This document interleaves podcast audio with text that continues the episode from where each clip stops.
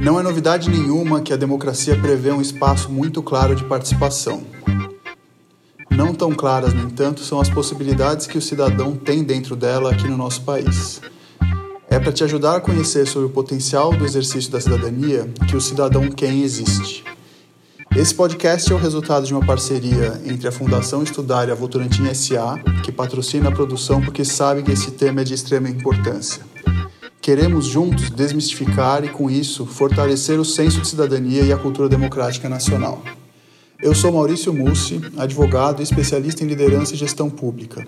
Desde 2008, atuo na Votorantim gerenciando a área de relações institucionais, além de ser um dos responsáveis pelo programa de cidadania da empresa. De várias formas, o assunto cidadania é muito caro para mim também, e é por isso que eu vou conduzir nossas conversas aqui no Cidadão Quem. Nos próximos cinco episódios, abordaremos cinco dimensões da cidadania: processo eleitoral, liberdades e direitos, funcionamento do governo local, participação política e cultura democrática. Sempre de forma pragmática e com um convidado escolhido a dedo para nos ajudar a aprofundar a discussão. Essas foram as dimensões mapeadas no Índice de Democracia Local, conduzida pelo Instituto Civis com apoio da Votorantim. A cultura democrática, ou a falta dela, impacta diretamente na vida dos cidadãos, é para entender mais sobre as suas particularidades aqui no Brasil que falo com a Joyce Toyota. A Joyce é cofundadora e diretora executiva da organização Vetor Brasil, criada em 2015, e recruta e seleciona jovens talentos para trabalhar com gestão pública dentro do governo como trainees. Além do desenvolvimento e contato com a área proporcionados aos participantes do programa, a organização visa oxigenar e profissionalizar o setor público. Acompanhando de perto e de dentro o que acontece no setor público, a Joyce vê também os impactos da cultura democrática brasileira e do amadurecimento da participação popular no funcionamento do governo. Hoje, ela compartilha algumas percepções sobre o tema com a gente.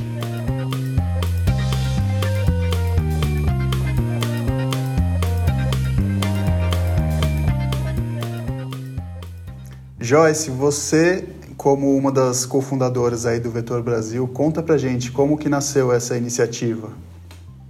O Vetor nasceu da nossa vontade de trazer pessoas muito boas, muito motivadas, muito qualificadas para trabalhar dentro do governo brasileiro. É, a gente acreditava que, e ainda acredita, que muitos dos grandes desafios que o Brasil tem estão no setor público, mas não necessariamente o setor público consegue atrair os melhores talentos para compor seus times, porque hum, existe um estereótipo de corrupção, de burocracia, de ineficiência que as pessoas têm sobre o governo, que não é à toa. Se o estereótipo existe é porque de fato isso também existe lá, mas também existe muita gente comprometida dentro do governo, muita gente fazendo um trabalho sério que às vezes não tem a mesma visibilidade na mídia e não é percebida pela população de forma geral, reconhecida.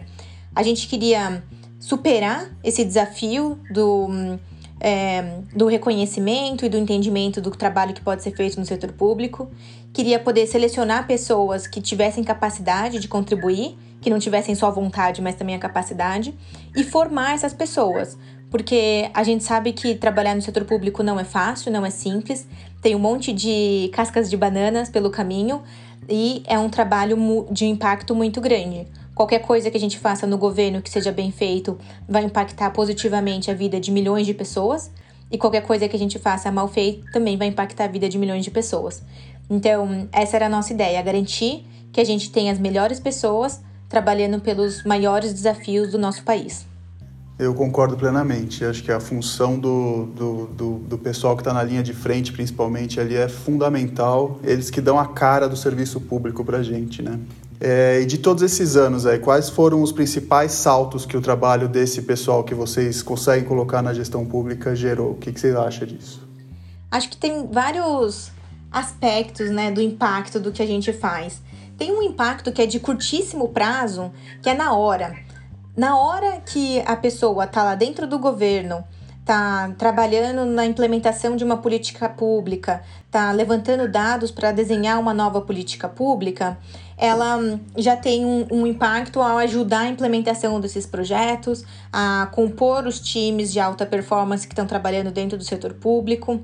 Mas depois disso, também tem outros impactos, que é oxigenar o, os times que estão dentro do, do governo para é, também tentarem fazer coisas novas, é, tem um impacto de percepção para fora.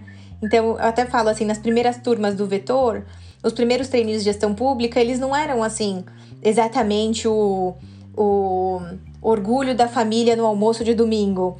Porque ninguém entendia o que eles estavam fazendo, ninguém entendia. Eles falavam, mas por que você vai trabalhar para político? O político é ladrão, né? Tem aquela, aquela percepção tão simplista do que é o nosso setor público.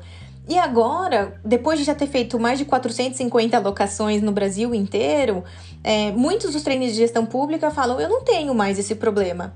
A minha família entende o que eu faço como impacto social. E eu acho isso, assim, um mega reconhecimento, acho que é uma coisa muito legal de, de fazer. E também é uma coisa muito legal a gente ter o, ver o impacto dos próprios governos que olham para o trabalho que a gente faz de uma forma que eles entendem o impacto que vai ter para eles e para a sociedade. Então, no começo do vetor, eu conto que a minha vida era ficar correndo atrás de secretário para contar para ele o que, que eu fazia. E eu falava: olha, a gente atrai pessoas para compor times com vocês, times de alta performance, elas vão te ajudar e tudo. E um dia um secretário falou assim para mim: olha, menina, eu até contrato um trainee de gestão pública para trabalhar aqui comigo, mas daí você vai ficar me devendo um favor. e eu falei: não, você entendeu errado. Eu que tô te ajudando, não é você que tá me ajudando. Porque ele não via o valor de ter um profissional formado, sério, capacitado para apoiá-lo na implementação. E hoje em dia são os governos que procuram a gente. Eu acho que isso também é, contribui muito com a mudança de mindset dos, dos secretários, dos gestores públicos que estão no dia a dia do governo. Com certeza, acho que vocês começam a dar um, uh, uma nova cara para a gestão pública, né? Eu sei que vocês fazem um trabalho de formação e de acompanhamento aí desses trainees o que, que você acha que muda no exercício da cidadania quando vocês conhecem o governo por dentro? Muda tudo. E isso está muito relacionado com o, momento que a gente nasceu. O Vetor Brasil, como ideia e protótipo, foi lançado em 2014. E é, é, óbvio que isso tudo só aconteceu depois de toda a manifestação e movimentação que aconteceu no Brasil em 2013. Se a gente não tivesse tido as, as manifestações de 2013, a gente não teria o Vetor Brasil nascendo em 2014. E o nosso mote na época era justamente esse, de falar: se o governo é um lugar que você é, é uma coisa, é uma entidade que você despreza, que você não se reconhece e que você quer xingar e reclamar, tudo bem. Você pode ir pro bar, tomar uma cerveja e xingar o governo. E até eu faço isso às vezes, é super bom, é super legal. Mas deixa eu te contar uma coisa: não vai mudar nada não vai resolver o problema só reclamar. E se você quer fazer mudanças profundas, vai lá dentro e faz você. Entra lá, ocupa o espaço, senta na cadeira, assume a responsabilidade e faz a mudança que você gostaria de ver no governo. E muitas vezes as pessoas falavam assim pra gente, pô, mas eu não sei dar esse passo pro lado de dentro do governo.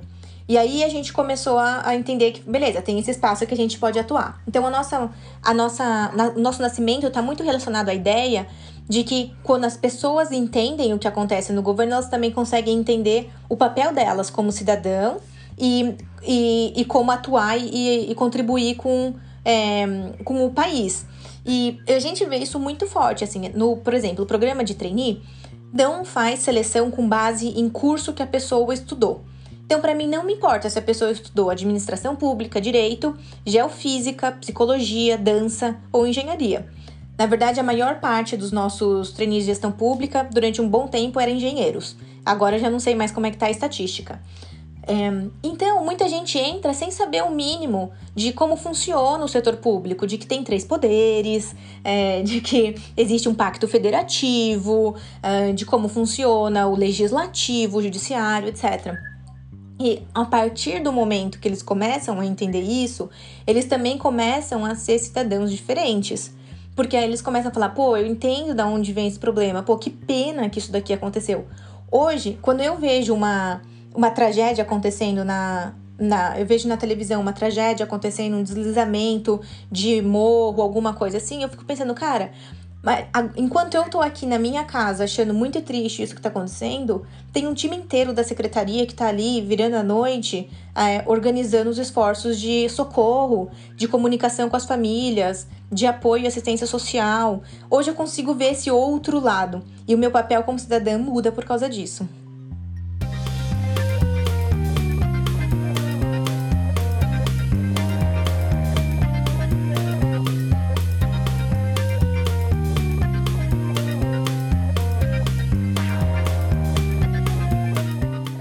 Essa sua percepção sobre, sobre a cidadania e que a pessoa ficar só reclamando não resolve os problemas tem tudo a ver com, com a pesquisa que, que, que a gente fez, que a gente apoiou lá pela, pela Votorantim, do Instituto Civis, que mediu a qualidade da cultura democrática aqui em São Paulo. E, e a pesquisa traz um monte de dados é, super importantes e, e chocantes e mostram que a cidadania não é praticada de uma forma homogênea aqui na cidade de São Paulo. E tudo indica que se fizermos essa, essa pesquisa no Brasil inteiro, o resultado não vai ser diferente. A mesma pesquisa já foi feita em Curitiba e os resultados foram parecidos. O que, que você acha disso, sobre essa questão de, da, da cidadania ser praticada de forma não tão homogênea? Acho que tem vários fatores por trás disso. Acho que tem um lado meio óbvio que todo mundo vai falar de informação, das pessoas entenderem como essas coisas funcionam, mas tem um lado que eu acho que vem antes, que é as pessoas acreditarem acreditarem nas instituições, acreditarem que existe é, uma cidadania, que, que eles são parte de algum grupo, que eles são ouvidos. Por exemplo, é, se, se você está andando na rua e você vê um carro de polícia daqui militar da, de São Paulo, você se sente tranquilo ou você tem medo?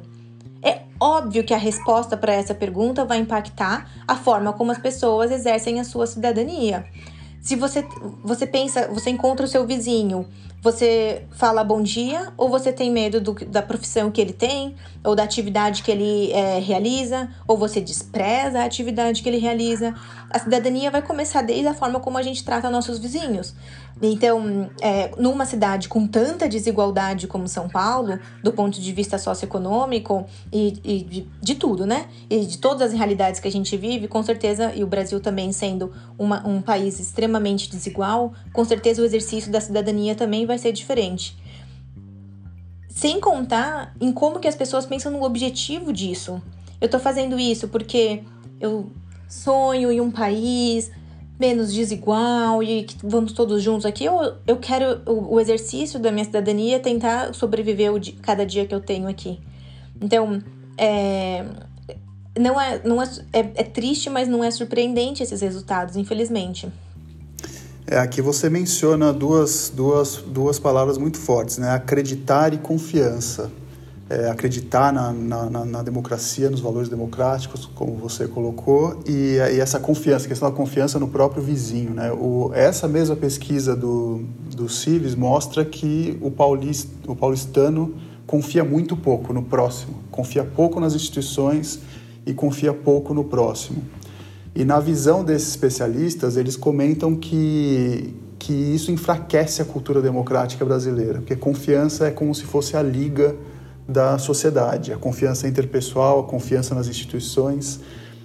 É, o que, que você acha da nossa cultura democrática hoje? Como que você está enxergando isso?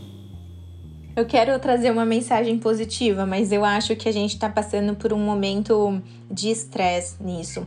É, a gente tem uma democracia que é muito jovem, a gente está se desenvolvendo e a gente está criando essa cara do que é essa cultura democrática para gente, mas é, infelizmente isso é feito dando passos para trás e passos para frente. Então, eu acredito que esse movimento vai acontecer de cima para baixo, em termos de lideranças, e de baixo para cima, é, de como a população consegue é, desenvolver esses laços de, de confiança, de empatia, é, de apoio. E, e nesse momento de crise, a gente está tendo exemplos muito diferentes de alguns movimentos muito positivos das pessoas tentando se ajudar, das pessoas tendo que colaborar, é, das pessoas entendendo que todo mundo está no mesmo barco e que a gente vai passar todo mundo pelos mesmos problemas. E a gente já está chegando num momento em que não adianta você ter mais dinheiro ou menos dinheiro, todo mundo vai ter falta de hospital. Que legal que a gente vai conseguir desenvolver essa empatia para conseguir entender é, como que a gente vai trabalhar nisso como grupo e não individualmente. Mas a gente também está vendo exemplos de é, intolerâncias, é, de individualismo, é, de coisas que vão contra essa, essa construção. Então, eu diria que a nossa cultura democrática está em construção agora. Eu tendo a ser mais otimista do que pessimista, senão não estaria aqui. Mas é, são, é um momento desafiador e eu acho que a gente tem que, tem que fazer o nosso papel. E o nosso papel, não sei se eu tô até adiantando coisas lá da frente, mas acho que nosso papel ele não depende de, nossa, vamos então todo mundo lá para Brasília para daí fazer a mudança, etc. Tem coisas tão pequenas que a gente pode fazer nos diálogos com a nossa própria família, de conscientização e outras coisas, é, que, que eu acho que isso é mais me, me dá esperança porque eu acho que todo mundo pode ter, é, pode exercer um papel positivo.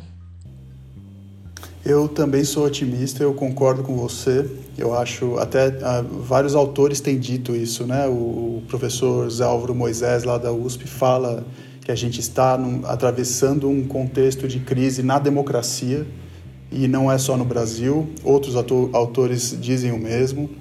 É, o Yasha Monk escreveu num livro recente dele que a democracia passa hoje em dia por um encolhimento global. Ele quer dizer que mais países nos últimos anos se afastaram da democracia do que foram em sua direção. Então eu concordo com você. Eu acho que assim a, a cultura democrática está passando por dificuldades, mas eu também gostaria, eu, eu gosto de ver o copo meio cheio. E quando você menciona movimentos positivos e que está todo mundo no mesmo barco, eu concordo plenamente. E essas pesquisas, esse, essa, esses dados que essas pesquisas novas trazem para a gente ajudam a gente a mapear caminhos novos, ajudam a gente a entender é, é, focos de atuação, que tipo de política pública pode ser feita. Eu acho que a gente consegue, a gente consegue trabalhar junto para superar isso. Você comentou aqui é, que a nossa democracia é jovem, de fato é, né? desde a nossa Constituição de 88. É, todos os nossos direitos e deveres estão definidos lá na Constituição de 88. Mas existe uma percepção de que o que a Constituição estipula e o que acontece é, tem obstáculos no, nesse caminho. É, o que, que você acha que, é, que é o fato da nossa democracia ser jovem, como que isso impacta nesse, né, nessa questão? impacta diretamente na questão. Acho que a gente tem. Eu sou uma pessoa ansiosa, não sei você, Maurício, mas é, eu, eu tenho urgências, eu quero ver mudanças, eu quero que as mudanças aconteçam no tempo da minha vida. Eu não tô fazendo isso daqui para daqui séculos, né? Então é óbvio que a gente tem esse sentimento de que, puxa, as coisas não estão mudando, não estão melhorando. Mas a gente também tem que entender que algumas coisas levam tempo. Levam tempo, algumas porque a gente precisa assimilar ideias, internalizar ideias, e algumas, infelizmente, porque a gente precisa de trocas de gerações mesmo. Algumas gerações que passaram por traumas diferentes dos nossos não vão ter uma, um ponto de vista, é, não vão mudar de ponto de vista depois de tanto tempo. Então, é óbvio que com tecnologia as coisas podem andar um pouco mais rápido, porque hoje a gente consegue ter acesso a percepções de, dos cidadãos, as necessidades, a gente consegue fazer a informação chegar de um jeito mais barato, seja via SMS, um monte de coisa que está acontecendo agora é, de apoio à, à população mais vulnerável, já usando tecnologia, mesmo a gente tendo tanta desigualdade socioeconômica no Brasil. Então, óbvio que tecnologia ajuda, eu acho que a tecnologia é uma das ferramentas que joga a favor da democracia, se usada corretamente, obviamente, não vou aqui citar fake news e outras coisas que, que atrapalham, mas acho que isso ajuda. Mas algumas coisas levam tempo também. E nessa ideia, eu acho que é importante, não quero ser aqui ingênua, mas é importante a gente celebrar as coisas positivas que já aconteceram, porque senão a gente entra numa, num mar de, de negatividade absurdo. Uma vez eu vi uma palestra com o ministro Barroso, e aí ele fala assim: é, ele falou, pô, eu. Ele falou, eu, eu quando eu era jovem tinha um monte de sonhos. E eu escrevi esses sonhos numa carta.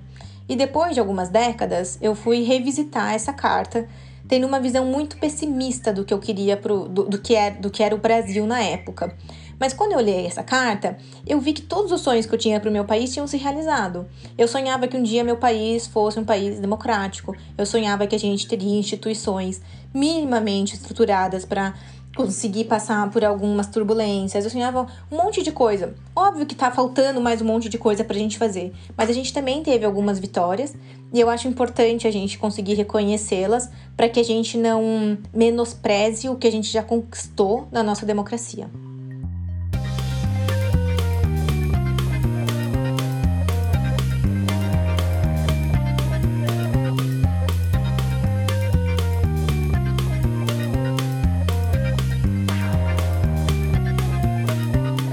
Você falou agora há pouco em tecnologia, da importância dela para o fortalecimento da cultura democrática.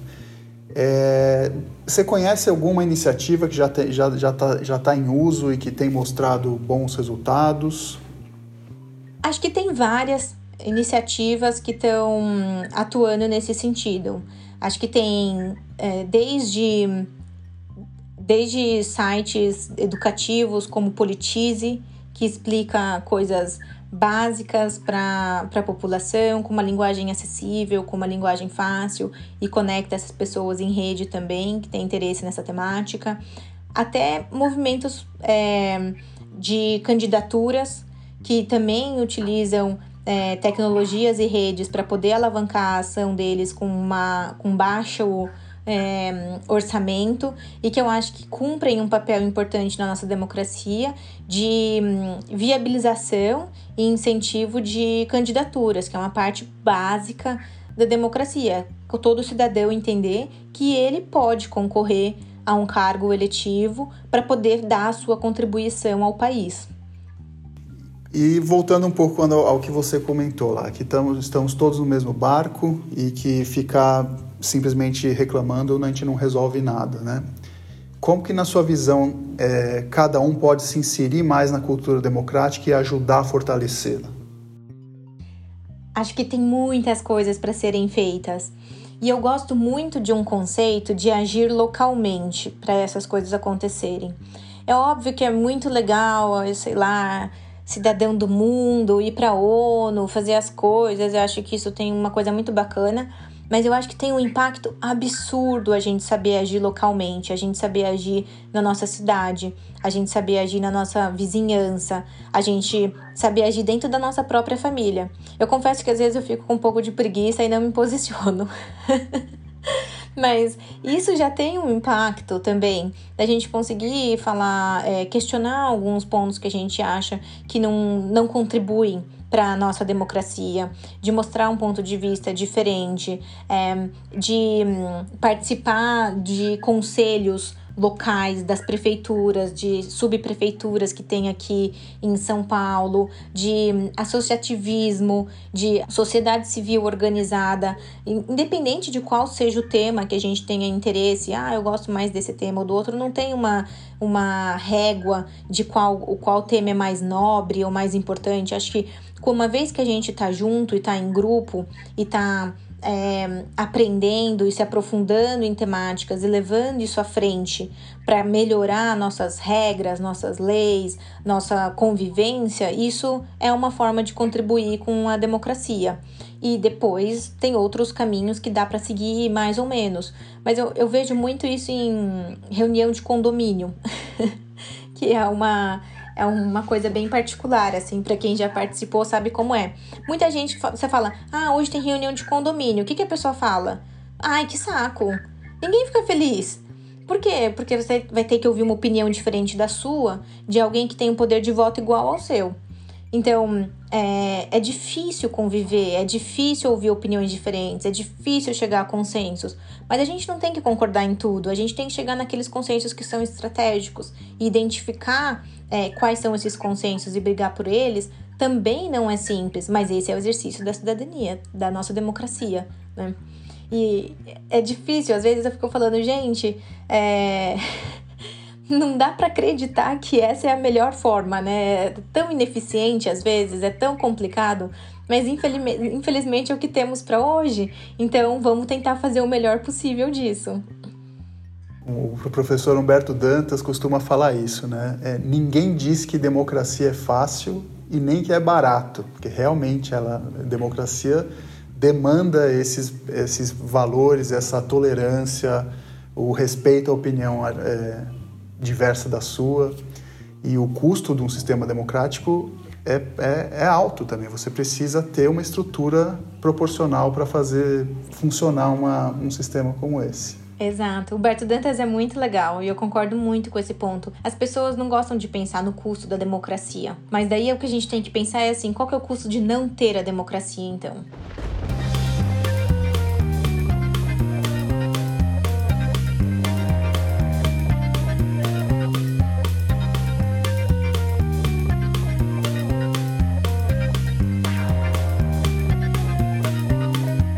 Você acha que há espaço para empreender nessa área e ajudar a fomentar mais, fortalecer mais a, a cultura democrática em escala? Com certeza. Movimentos de, de coordenação, mobilização é o que a gente mais precisa hoje. Então, tem muito espaço para trabalhar nessa temática. Tem muita coisa para ser feita e não vai surgir de nenhum super-herói, nenhum alien. Não vai surgir dali, vai surgir da gente. É gente como a gente que vai ter ideias, que vai pensar em formas de coordenar e mobilizar pessoas é, para tentar mudar culturas, para mudar, para trazer novos projetos, para formar novos cidadãos. É, existe um espaço muito grande, existe muito mais oportunidade do que gente empurrando isso por enquanto. E nesse sentido de, de mais empreendedores, mais empreendedorismo, inovação nessa área, é, você conhece é, outros casos aí ao redor do mundo, ou mesmo no Brasil, é, que te inspiraram a criar o vetor, que te trouxeram aprendizados? Você, tem é, conhecimento de outros casos de sucesso? Ó, oh, para o vetor especificamente, a gente se inspirou é, muito fortemente no Teach for America, nos Estados Unidos, que aqui no Brasil tem o um capítulo que é o Ensina Brasil que é uma experiência em que é, recém-formados da graduação dão aulas em escolas públicas vulneráveis por dois anos. Então, quando a gente criou o programa Trainee de Gestão Pública, foi muito inspirado neles. Mas, recentemente, eu tive a oportunidade de participar do Obama Summit, que é um evento super bacana em Chicago que a Fundação Obama realiza. E foi muito legal ver um ecossistema tão vibrante de organizações focadas em GovTech e CivicTech, que eu acho que ainda é muito hum, incipiente no Brasil. Tem muitas coisas que podem acontecer, tanto do lado de gov, de governo, que é da gestão pública, que é, é tá lá dentro do executivo, do legislativo, que quer seja, mas do governo, trabalhando é, com coisas que já estão do lado de dentro e algumas coisas do lado cívico, que é muito no sentido de como formar cidadãos, como mobilizar cidadãos, como dar a informação, como, é, como agrupar pessoas a, a, que estão interessadas em alguns temas, como resgatar esperança em algumas pessoas. Os Estados Unidos passou por um momento de muita descrença na, na, na democracia, né, por diversos motivos. Então, é, lá tem muitas organizações bacanas que, que fazem isso. Essas oportunidades em GovTech que você mencionou agora aqui é, podem indicar que é, esse assunto é incipiente ainda aqui no Brasil. Tem muito a ver com a nossa cultura democrática. Você concorda com isso? Você acha que a, a, é, aquela crise da cultura democrática que a gente comentou está é, tá sendo refletida com, é, nessa falta de tecnologias e, e oportunidades em governo? Acho que sim, mas não só isso. Acho que tem um lado que sim, pelo fato da gente não se misturar, não querer saber de governo. Eu quando estava fora do governo ou fora de do vetor, né, que está trabalhando diretamente com o governo, eu tinha nojinho da política. A gente chama lá no Vetor Brasil. A gente fala assim, não pode ter nojinho da política. Eu falava, cara, tudo que é governo eu não quero saber. Eu quero passar longe disso, porque eu não sou corrupta, eu não sou ineficiente. Então, e eu achava que todo mundo que estava lá dentro era assim. Então, uma vez que a gente tem essa esse ponto de vista tão negativo, tão uma visão tão simplista, tão errada do que está do lado de lá, é óbvio que ninguém vai querer empreender é, nesse sentido. Então, a gente até faz a brincadeira aqui. É mais fácil o empreendedor brasileiro que quer criar sua nova startup se interessar por fazer o app do Tinder para cachorros do que fazer um app que vai melhorar a gestão pública brasileira, porque ele nem interage com isso. E muitas vezes, quando as pessoas querem fazer algo nessa linha, ainda está muito focada na, no usuário do, do serviço, né? Alguém como usuário que está lá na ponta, que é a mínima. É, o mínimo a, mínima experiência que essa pessoa teve com algum serviço, seja de saúde, seja de educação, seja no trânsito, seja com a segurança. Mas muitos dos problemas do governo estão do lado de dentro, estão do lado do, da, do planejamento, da gestão, dessa burocracia que pouca gente fora consegue enxergar. Então, se eu não tenho é, experiência, se eu não, não interajo com esses problemas, é óbvio que eu não vou criar é, nada para tentar resolver um problema que eu nem sabia que existia. Esse do lado de governo. Do lado cívico, a mesma coisa. Se eu não voto, é, se eu não participo do, dos conselhos regionais aqui da minha cidade ou do meu bairro, se eu não interajo com outras pessoas, eu moro num condomínio fechado, eu só ando de carro e não pego transporte público, só uso saúde privada, escola privada para os filhos, ah, não, não faço não, não interajo com pessoas nem no supermercado, porque eu faço compras pelo app. Então, se eu não interajo com o resto das pessoas, é óbvio, eu não assisto televisão, não leio notícia, é óbvio que eu não vou ter a ideia de criar um app de engajamento cívico, porque eu não vejo essa necessidade. Então, com certeza isso influencia. Mas também tem um outro lado que é a forma como a gente incentiva e apoia e fomenta esse tipo de organização no Brasil. É, existe recurso para isso? Existe, mas é pouco, ele é bastante centralizado e é bastante difícil de ser acessado. Então, eu não vou reclamar porque eu me sinto uma pessoa muito privilegiada de ter tido acesso a apoiadores, a pessoas que acreditaram na ideia do vetor e, e tudo mais, mas a gente precisa também reconhecer que eu acho que essa facilidade que eu tive, óbvio, não tô aqui é, né, tentando fazer uma história estranha, óbvio, me esforcei bastante, tudo beleza. Mas ela também vem dos privilégios que eu tive antes. É, das escolas onde eu estudei, dos, do meu networking, dos lugares onde eu trabalhei, essas coisas me deram esse privilégio. Eu vejo muitas outras organizações com ideias muito mais interessantes, com possibilidades muito legais de impacto e que tem muito mais dificuldade de levantar recursos de ter apoio. Porque a gente não. E aí a gente tem o problema do ovo e da galinha, de oferta e demanda é, desse ecossistema para desenvolver uma, um, um, movimento mais vibrante de ter recurso disponível e ter quem queira usar o recurso para criar as coisas. Então, aqui eu acho que o, o, a gente tem que tentar quebrar esse ciclo vicioso e, e uma das formas é organizações que têm condições de fomentar isso através de recursos também serem mais é, vocais e falar: gente, isso aqui está disponível. Venham com ideias, venham com coisas. A gente vai investir. A gente vai investir no risco também, né? Muitas vezes também tem coisas que eu já vi vários editais que são assim: não, você pode vir, mas você já tem que ter tudo comprovado. Você já tem que estar com a vida resolvida para daí eu poder te ajudar a crescer. Aí você fala, cara, ninguém tá com a vida resolvida e com tudo comprovado. Isso aqui tudo é uma grande experiência que a gente tá fazendo. É óbvio que tem riscos e tem coisas que eu não consigo comprovar ainda. Então, esse, esse incentivo, esse empurrão inicial é, é muito importante. O, quando a gente começou o Vetor, a gente teve duas organizações brasileiras que apoiaram logo no início com um valor bem, bem pequenininho mesmo, um seed money bem baixo. E logo na sequência, eu tive o privilégio, a sorte de ter vencido uma competição na minha faculdade nos Estados Unidos, cujo prêmio era 110 mil dólares. Totalmente livre uso.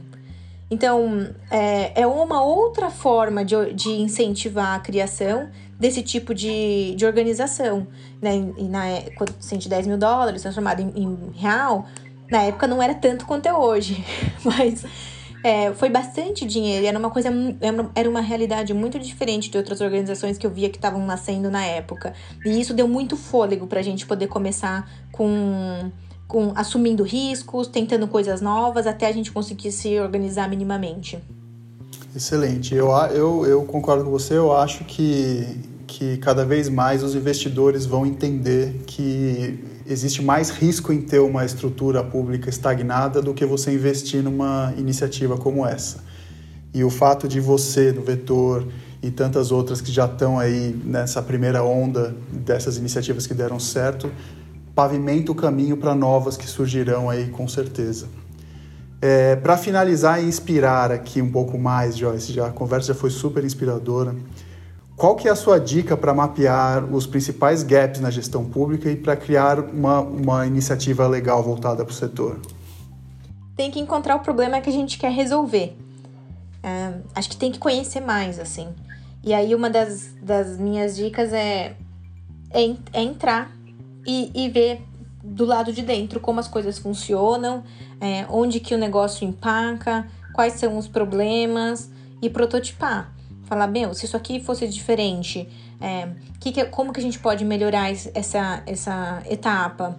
É, mas o que eu sempre sugiro é assim, conheça do lado de dentro.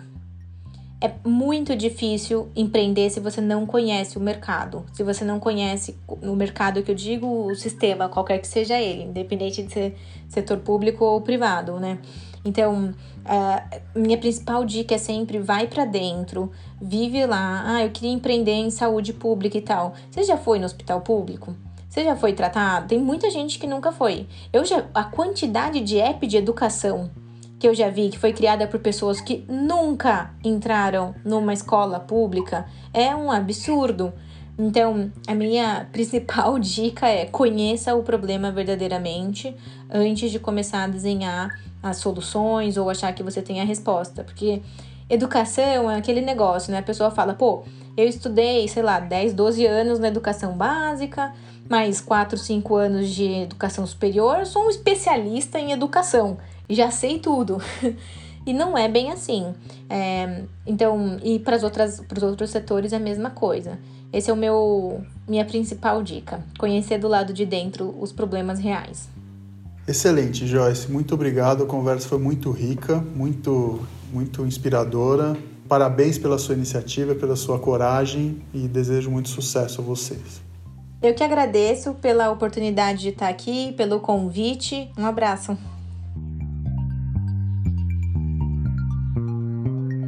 Hoje a conversa com a Joyce nos ajudou a entender como que o vetor oxigena o setor público por dentro, como que a cidadania começa na forma como a gente trata os vizinhos e a importância de agir localmente como cidadão. Além disso, ela trouxe vários insights importantes sobre GovTech e como é um terreno fértil e pouco explorado com muito espaço para empreendedorismo. O desenvolvimento desse episódio contou também com a Súria Barbosa e Pedro Rodante, responsável pela edição e sonoplastia. Até a próxima!